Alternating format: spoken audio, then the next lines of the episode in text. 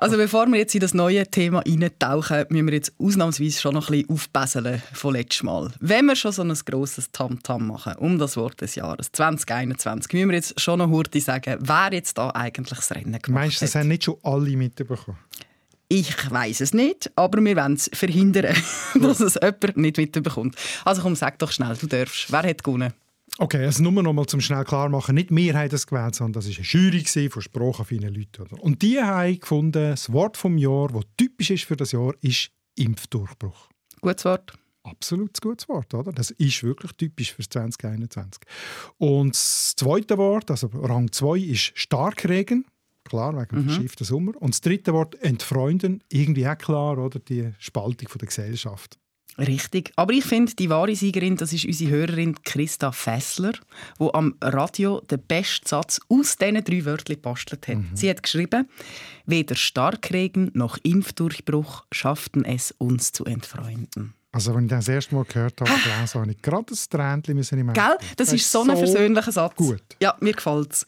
Und anhand von diesem Satz, ist wunderbar, kann ich auch gerade unser nächstes Thema etablieren.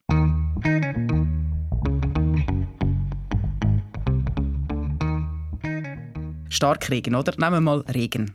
Rain auf Englisch. Auf Schwedisch Rehn, auf Norwegisch Rhein, auf Dänisch Rhein. Und lustig, Starkregen, kräftig rein. Hä? Das tönt, das tönt schwer nach Verwandtschaft. Das ist mhm. quasi das Gleiche. Du hast Seiseldeutsch vergessen. Oh. Die sagen Rhein. Ja, Weltsprache Seiseldeutsch ja. vergessen, Entschuldigung. Aber es ist, es ist kein Zufall, oder? Weil, wenn wir jetzt noch Freunde anschauen, das ist Englisch Friend und Holländisch Freund. Mhm. Was ist da los, Markus? Sind wir alle miteinander verwandt? Ja. Ist das so Adam und Eva von der Sprache? Ja, irgendwie schon. Also es ist zwar schon ein Zeitchen her, aber tatsächlich vor allem eben die nordischen Sprachen Deutsch, Englisch, Norwegisch, Schwedisch, Dänisch, dann auch Friesisch, äh, Niederländisch und äh, Isländisch und Färöisch, die gehören eigentlich alle zusammen, die sind eine Sprachfamilie, die sind eng miteinander verwandt, die haben die gleichen Wurzeln. Und es besonders interessant ist ja eben an dem Ganzen, die Wörter, die im Schweizerdeutschen und im Englischen oder auch im Schweizerdeutschen und im Norwegischen gleich sind oder fast gleich, mhm. aber im Hochdeutschen gibt es sie nicht mehr. Das ist ja so spannend. Genau, von denen haben wir erstaunlich viel zugeschickt bekommen nach unserem Aufruf. Und was hast du jetzt rausgepickt? Also ich habe mir rausgepickt Englisch Ham, Berndeutsch mhm. Hammer, Berndeutsch Hurtig und Dänisch-Norwegisch Hürti. Oder dann auch noch Walliserdeutsch Sumi und Englisch Som. Wie immer großartig, Schwarmintelligenz. Also, wie kommt das zu diesen Verwandtschaften? Das schauen wir uns genauer an. Ja. Hinter Hanses Heiris Haus huschen 100 Hasen. Auf der anderen Seite flex der freshe Du mit fettem Karren. Viele finden unsere schöne Mundart ist am Go. Aber lots of people können den ganzen Trouble nicht verstehen. Beide tun sich anzünden, abfuhren, abmuxeln. Die Mundart ist am Abserblen, kannst sie ins Grab leeren. Beide haben jetzt Beef, shooten verbale Gunbullets. Was ist jetzt der Grund da? Es ist deine Mundart. Deine Mundart. Mit Nadia Zollinger und Markus Gasser. Also du hast mir schon Steilpass gespielt, gell, mit diesen vielen Beispielen. Die schauen wir an, alle, von Hamme bis Hurtig. Aber ich möchte mit etwas anderem anfangen. Und zwar mit einer Sprachnachricht von Toni Durer. Ja, guten Tag wohl. Hier ist Toni von Kerns. Ich suche da Wörter mit Fremdsprachenzusammenhang. Ein altes Wort, hier zu bald gesagt worden ist, Kalatzen. Man geht Kalatzen, frühstücken ich war im Gespräch er mit einem Italiener und der hat Calolzione irgendwie so. Der hat auf jeden Fall verstanden, was ich gemeint habe mit Calazne. Wie ist jetzt das mit Calazne und irgendwie so auf Italienisch? Ja, ja, das hat natürlich schon miteinander zu tun. Da hat er völlig recht. Äh, Italienisch zum Morgen heißt Colazione oder Prima Colazione und das Wort ist eingedeutscht worden zu Kalatzne. Das war früher eigentlich noch weiter verbreitet in der Deutschschweiz, aber ähm, heute ist es glaube ich, schon wirklich nur noch in der, in der Innerschweiz gebräuchlich, wenn überhaupt noch, ist wahrscheinlich eher am Verschwinden. Es gibt ja im Schweizerdeutschen ein paar so Italianismen, wie man mhm. sagt. Oder? Also Fatzenätli für Nasentuch kennen viele noch. Oder der Binetsch für einen Spinat. Oder auch Ciao als Gruß kommt aus dem Italienischen.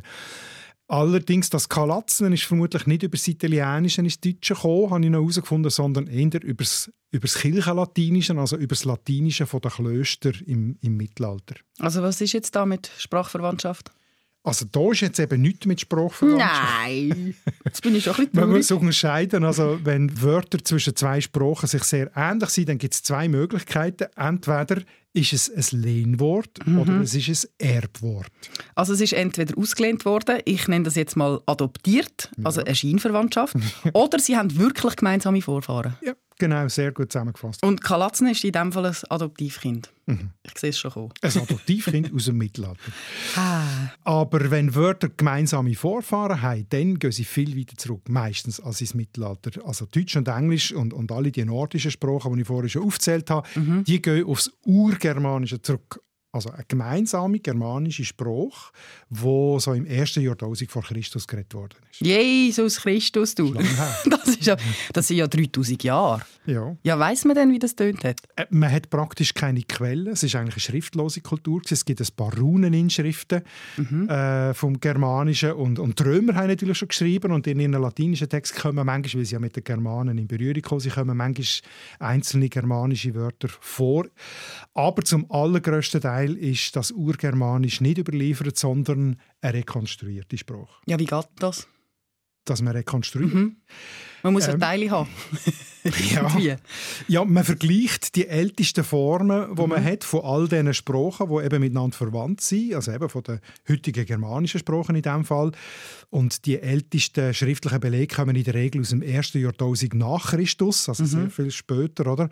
Und ähm, das ist dann eben das Althochdeutsche oder das Altnordische und so weiter, die ersten schriftlichen Zeugnisse. Und wenn man das alles miteinander vergleicht und dann auch noch so ein bisschen Sprachgesetz kennt, wie Sprachen sich entwickeln, dann kann man logisch rückschließen darauf, wie die Urform von so einem Wort hat müssen geheissen haben. Ja, es ist mir ein bisschen zu anstrengend. Schon? ja. Erst angefangen. Nein, mir ist es zu komplex und zu abstrakt. Ich brauche ein Beispiel. Lass mal das, was uns der Chris Steinecker geschickt hat.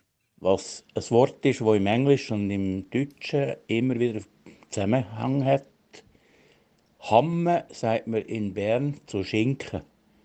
Und Schinken auf Englisch ist Ham.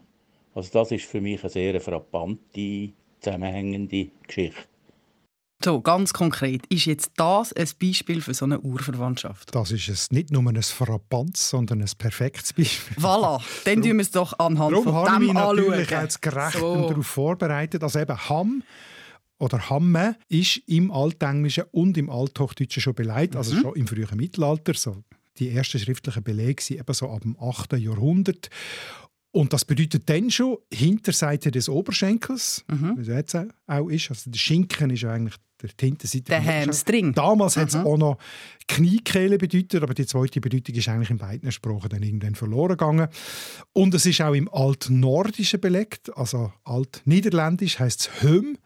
Und auch im Hochdeutschen vom, vom Mittelalter ist es als Hamma belegt. Also kurzum, im ganzen germanischen Sprachraum ist das Wort gsi. Und aus diesen überlieferten Formen rekonstruiert man jetzt eben die urgermanische oder die protogermanische Form, wie man auch sagt, Hamma. Ja, das ist alles schön und gut, mein Lieber, aber in Deutschland sagt ja kein Mensch Hamme. Und Deutsch gehört ja schon auch zu den germanischen Sprachen, Ja oder? klar, aber eben, ich habe ja gesagt, es ist im deutschen Sprachraum verbreitet gesehen. Und zwar nach dem Beleg im, beim, beim Grimm, im grossen Wörterbuch der Brüder Grimm, bis ins 18. Jahrhundert gibt es dort Beleg, aber dann ist es aus der Hochsprache, also aus der gemeinsamen Schriftsprache, die dann entstanden ist im Deutschen, oder, ähm, ist es verdrängt worden von Schinken. Und darum sieht es jetzt heute so aus, als wäre jetzt unsere Sprache Schweizerdeutsch näher verwandt mit Englisch als mit Hochdeutsch, weil wir Hamme sagen und die Engländer Ham. Genau. Dabei haben wir vor 2500 Jahren alle Hamma gesagt, auch die Deutschen. Ziemlich richtig so, ja. Aber Deutsch hat es damals ja gar noch nicht gegeben. Das hat sich ja dann erst aus dem Urgermanischen langsam als eigenständige Sprache herausentwickelt. Also genauso wie sich auch Englisch und Norwegisch aus dem Urgermanischen heraus entwickelt haben. Also alle Sprachen von der germanischen Sprachfamilie. Das ist deine Mundart. Ein Friendly Battle mit Nadia Zollinger und dem Markus Gasser. Ist denn das bei Sumi und Sam auch so? Also die Walliser sagen ja Sumi für die einen, genau gleich wie das englische Sam, ein Paar, Mhm. manche. Ist das auch so eine Urverwandtschaft, wo jetzt in Deutschland einfach Mhm. Das ist sehr vergleichbar, ja. verloren gegangen ist? Es ist übrigens nicht nur im Wallis noch in Gebrauch, sondern in allen alpinen Dialekten, also vom Seislerdeutschen über das Berner Oberlang Ob- und Nidwalden, Uri bis zu den Bündnerwalser, die sagen das Sumi, Sum auch noch. Ah, und der Rudi schreibt im Fall noch, auch auf Niederländisch, Soms. Genau. Wahrscheinlich falsch ausgesprochen, aber ja, so. Nein, ich habe auch das kurz recherchiert. Sommiche habe ich gefunden für einige. Also es kommt in allen skandinavischen Sprachen vor. Wirklich ganz ähnlich wie die Hammen, oder? Nur, dass das Summ schon viel früher aus dem Deutschen verschwunden ist. Mhm. Aber im Mittelhochdeutschen ist es genauso beleidigt wie im Mittelniederdeutschen. Also im Deutsch vom Mittelalter, von Nord bis Süd, kann man sagen. Jetzt habe ich aber gerade ein kleines Knusch in meinem Vaterkörbchen. Was jetzt? Mittelniederdeutsch, Altnordisch, Urgermanisch. Du, von welcher Zeit reden wir jetzt eigentlich genau? Kannst du jetzt mal ein bisschen sortieren da? Ich komme nicht mehr draus. Sorry, es ist, äh, es ist ein Rechtsjonglieren mit den Jahrhunderten, gibt es ja zu. Ich kann eben nicht jonglieren. Nicht?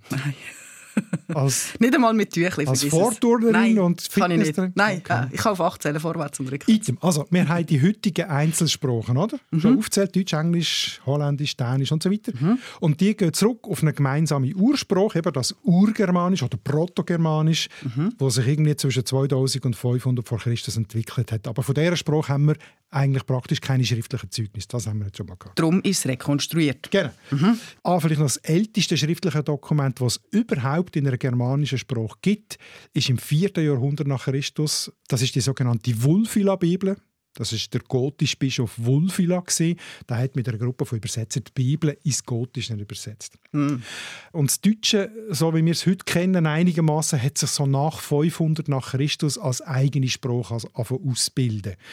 Und dann unterscheidet man zwischen einem Hochdeutschen, das, sie, das ist die südliche Hälfte vom deutschen Sprachraum, also die, die sozusagen geografisch höher liegen, oder näher bei den Alpen, und dem Niederdeutschen, also die nördliche Hälfte vom deutschen Sprachraum. Und aus dem Hochdeutschen haben wir die ältesten Schriftzeugnisse so etwa ab dem 8. Jahrhundert nach Christus. Das ist dann eben das Althochdeutsche. Und dann so ab 1200 redet man vom Mittelhochdeutschen. Und dann so ab dem 15. Jahrhundert redet man vom Neuhochdeutschen. Also man macht halt aus diesen verschiedenen Dingen so verschiedene Altersstufen, wo jeweils durch, durch markante Veränderungen bei den Lauten oder bei den Wörtern kann man sagen, ah, jetzt ist eine neue Sprachstufe erreicht sozusagen. Und ganz ähnlich ist es eben auch mit dem Niederdeutschen, mit dem Englischen, mit dem Norwegischen, die tut man in so Altersstufen einteilen. Und darum wird es so Fertig, komplex. Theorieblock. Ei, ei, ei. Du, ich bin noch einmal hängen geblieben. Und zwar hast du das Wort gotisch gesagt. Für mich ist das so eine Epoche mit Kunst und Architektur und dem ganzen Schnickschnack. Aber als Sprache habe ich jetzt das noch nie gehört. Ist das auch eine Sprache? Gewesen? Noch nie von den Westgoten und den Ostgoten gehört. Asterix. Nein. Hm.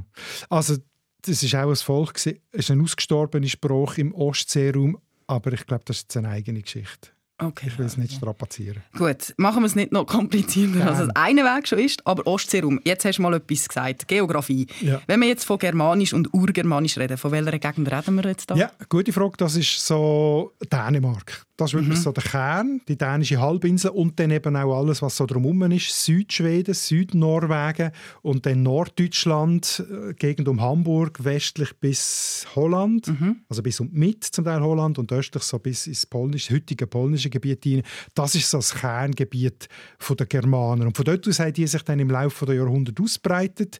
Also einerseits Richtung Westen auf England, oder? bekanntlich die Angeln und die Sachsen und Richtung Süden bis zu den Alpen und auch natürlich nordwärts, Schweden, Norwegen bis auf Hammerfest, da die berühmteste nördlichste Stadt Hammerfest.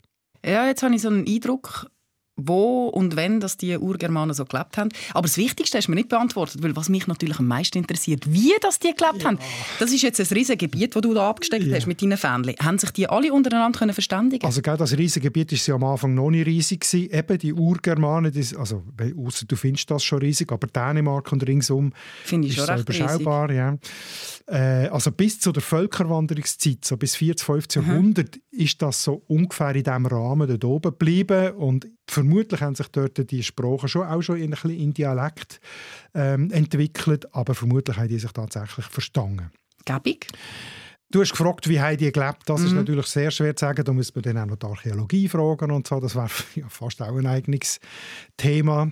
Was ich jetzt so von der, von der Sprache her kann sagen aufgrund von diesen germanischen Erbwörtern, also von den Wörtern, die man auf das Urgermanische mhm. zurück äh, rekonstruieren kann, man eine Art einen Alltagswortschatz äh, rekonstruieren von denen.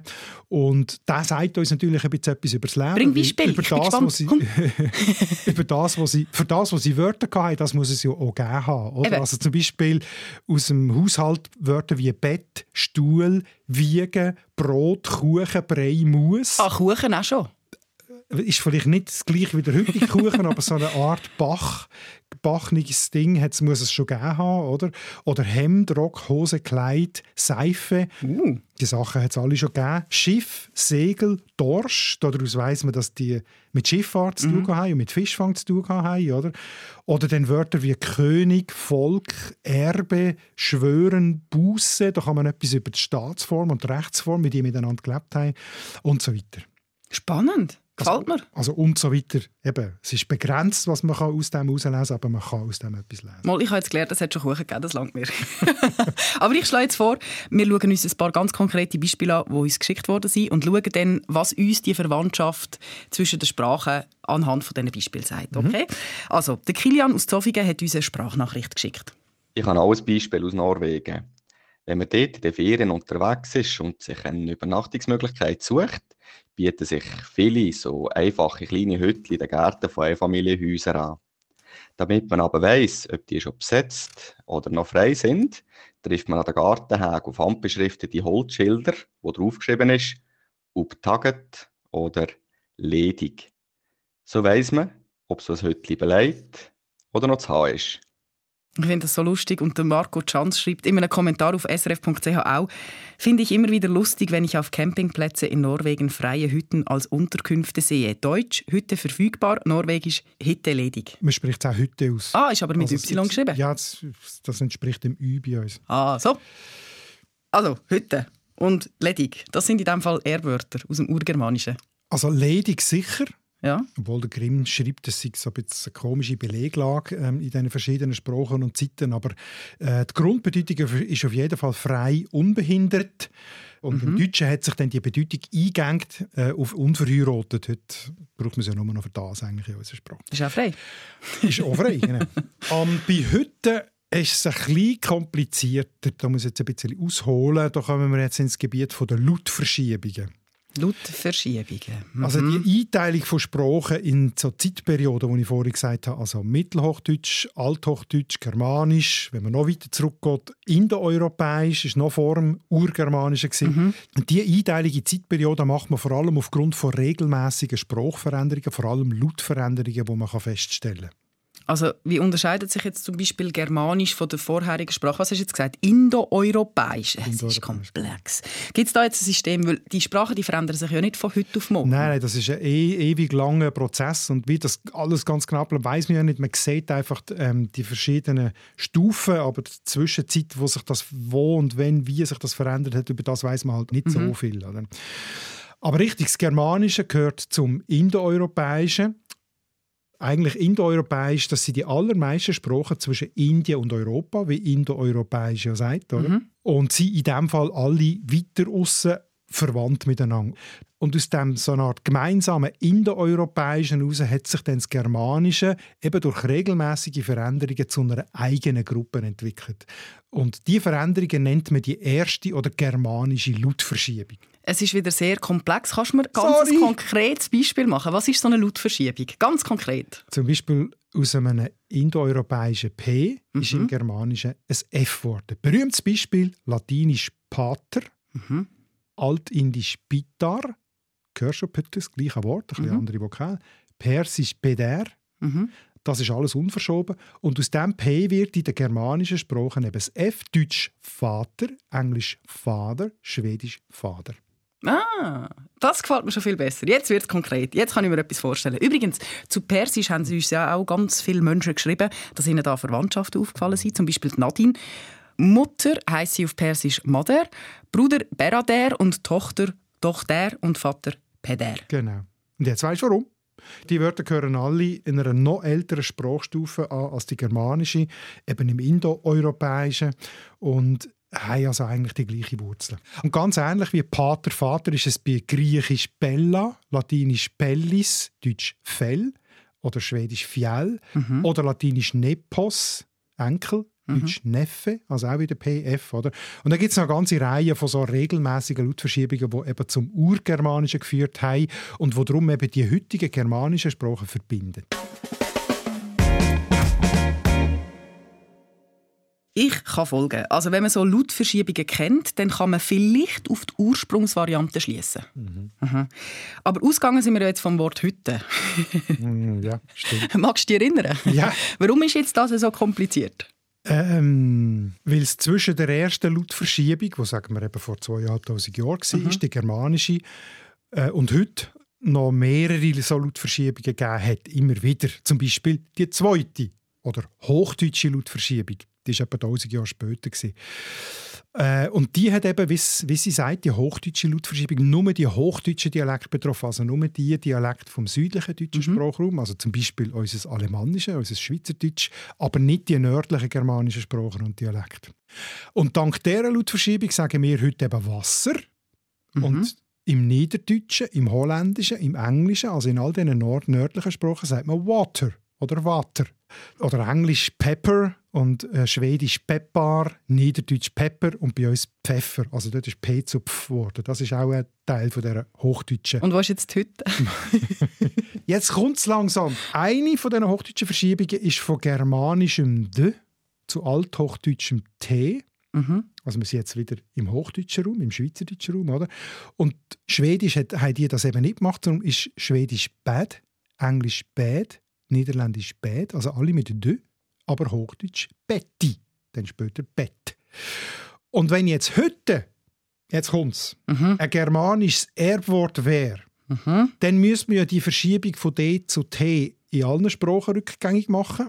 Mhm. Und dann würde es in den nördlichen Sprachen Hüde heißen. Heißt so aber nicht. So wie Bett. Mhm. Bett ist, müsste Hütte Hütte sein. Ist aber nicht der Fall. Das heißt, in diesen Sprachen muss das Wort Hütte aus dem Hochdeutschen, also aus diesen südlichen Deutschen, äh, Dialekt später, nach dieser ganzen Verschieberei, entlehnt worden sind. Sonst müsste sie eben heute heißen oder so. Kommst du raus? Ehrlich gesagt, das ist schon ein dicke Post. Also, warte jetzt, ich, ich probiere mal zu sortieren. Also, es hat Indoeuropäisch gegeben und daraus hat sich das Germanische mit Lautverschiebungen entwickelt. Pater, Vater. Richtig bis jetzt? Ja. Gut. Später hat es wieder Lautverschiebungen gegeben, also noch mehr Lautverschiebungen wo dann die verschiedenen germanischen Sprachen so unterschieden haben. Genau. Zum Beispiel also hoch und nieder. Oder? Genau. Pepper, Pfeffer. Mhm. Mhm. Und in diese Logik passt jetzt eben deine Hütte nicht, weil sonst müsste es Englisch hat heißen und nicht hat. Und darum muss das Wort später aus dem Hochdeutschen in die nördlichen Sprachen übernommen worden sein. Die Mundart. Ich wäre schon froh, wenn wir jetzt noch ein paar einfachere Beispiele könnten anschauen könnten. Der Marco Bixel zum Beispiel schreibt Hurti, das ist ja Berndeutsch rasch, also so schnell, schnell. Und Hurtigruten, schnelle Bootsverbindung an norwegischer Küste. Da kann man schon Parallelen ziehen, oder? Ja. Ohne jetzt 27'000 Lautverschiebungen ja, zu erklären. Das ist deutlich einfacher, das. Ah, voilà. Man sagt übrigens Hurtirüte. Ach, nicht excuse. Hur nicht Hurtigrute. Und das bedeutet tatsächlich wörtlich schnelle Route. Und das Wort Hurtig ist im Mittelalter noch im ganzen deutschen Sprachraum verbreitet, also nicht nur in der Schweiz. Eigentlich ist das Wort aus dem mittelalterlichen Ritterturnier, mit, kommt glaube ich, ursprünglich aus dem Französischen, mit der äh, Bedeutung tapfer, kampfbereit und ist dann später hat es dann die Bedeutung äh, geistig, gewandt, flink bekommen und ist dann schließlich zu schnell geworden. Jetzt gefällt es mir noch viel besser. Wie es aus dem Ritterturnier kommt? ja. Das heißt jetzt aber auch, es ist kein germanisches Erbwort, es ist viel jünger mhm. und eben aus dem Französischen und darum muss es aus dem Norwegischen heraus ein Lehnwort sein und vermutlich ist es über die Handelsbeziehungen zwischen den deutschen und den skandinavischen Ländern im Mittelalter ins Norwegische hineingekommen. Also die Hanse, ich weiß nicht, sagt ihr das etwas? Mhm. Die, die, die Handelsvereinigung im ganzen Ostseeraum, vom ganzen Mittelalter, wo Dutzende von Städten dabei waren, und der Verhandlungsspruch von dieser, von dieser Handelsvereinigung ist Plattdeutsch. Gewesen. Also der niederdeutsche Dialekt. Und aus dem heraus muss dann Also kann man sich vorstellen, wenn die alle die, die, die, das Plattdeutsche als Verhandlungsspruch, dass dann auch gewisse Wörter in die anderen Sprachen hineinkommen sind. Mhm. Kann ich mir vorstellen und darf ich jetzt raten. Aus dem Hochdeutschen ist es nachher verschwunden, Bus. Ja. Verdrängt worden von, ich weiß auch nicht, mhm. schnell, flink, rasch. Genau. Ah, richtig. Manchmal ist es dann doch wieder einfacher. Ja, das gefällt mir eben. Ich bin ein simples Gemüt, Markus. Aber mir ist noch etwas anderes aufgefallen bei diesen ganzen Beispielen, die wir jetzt besprochen haben. Hurti, Berndeutsch. Hamme, Berndeutsch. Sumi, Berner Oberland. Merkst du?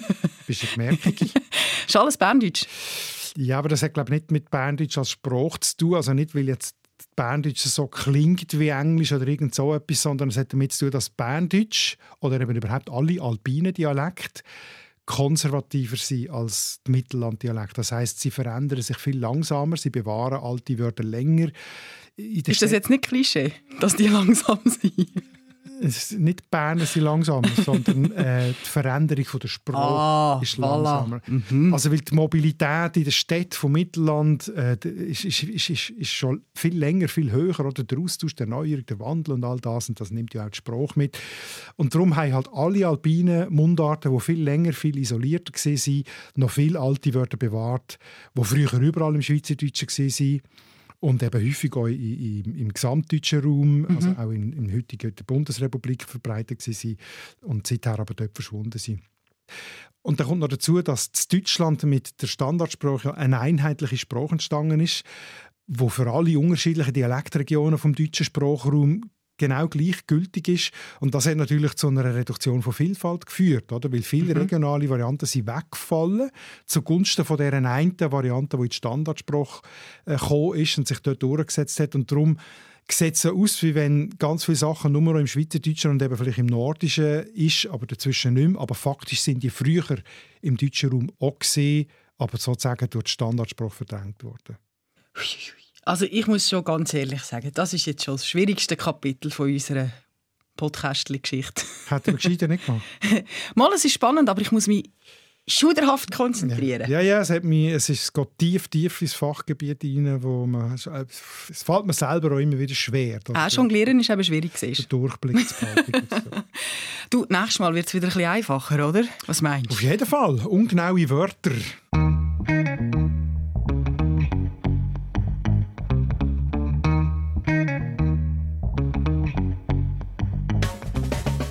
Das ist sicher weniger Theorie und sicher weniger Fachtermini und so. Es geht ja darum, dass gewisse Wörter, die wir alltäglich brauchen, nicht ganz präzise sind. Zum Beispiel Corona oder Lockdown. Mhm. Also wenn ich sage, ich habe Corona, mhm. dann ist das dumm gelaufen und kommt hoffentlich wieder gut, wenn mhm. ich das muss sagen. Habe ich bis jetzt nicht müssen sagen, Holzanlänge. Aber zweitens stimmt es nicht ganz. Oder? Corona ist ja eigentlich nur ein Sammelbegriff für alles Mögliche. Es gibt ja verschiedene Coronaviren. Oder das, was ich meine, muss dann jetzt müssen recherchieren, damit ich es richtig kann mhm. sagen ist Severe Acute Respiratory Syndrome Coronavirus Type 2.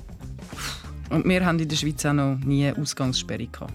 Also Lockdown. Sondern genau. nur Schließung von Läden, Restaurants, Freizeiteinrichtungen und so weiter. Also eigentlich eher ein Shutdown. Ja, und meine Frage wäre jetzt, äh, ist das eigentlich schlimm, dass man im Alltagsgebrauch so ungefähre Wörter hat und so ungenau ist? Oder gibt es Wörter, es dann tatsächlich eine Rolle spielt? Zum Beispiel, wenn es politisch wird, oder? Man soll Asylant oder Asylbewerber sagen oder so. Oder sollte man vielleicht die Sprache sogar anpassen, wenn sie irgendwie falsch ist. Oder? Sollte man gar nicht von Klimakrise reden, sondern von Klimazerrüttung, weil eine Krise geht vorbei. Aber das, was jetzt die Veränderung, die wir jetzt vorhin sagen, vermutlich nicht. Oder?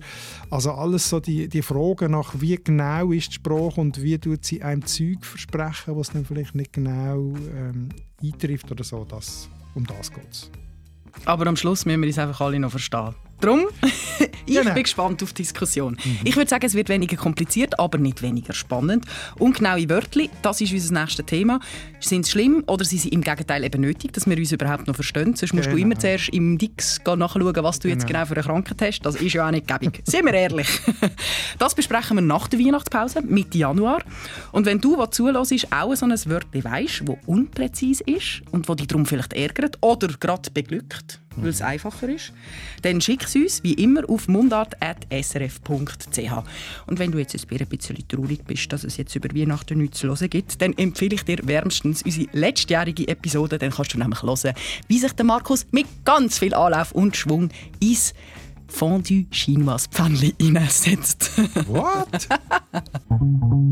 Das ist der SRF-Podcast «Deine Mundart» mit Nadia Zollinger und dem Markus Gasser. Produktion Anita Richner, Ton- und Audio-Layout Livio Garlin und Benjamin Pogonatos, Distribution Hans-Jörg Bolliger, Projektverantwortung Susanne Witzig.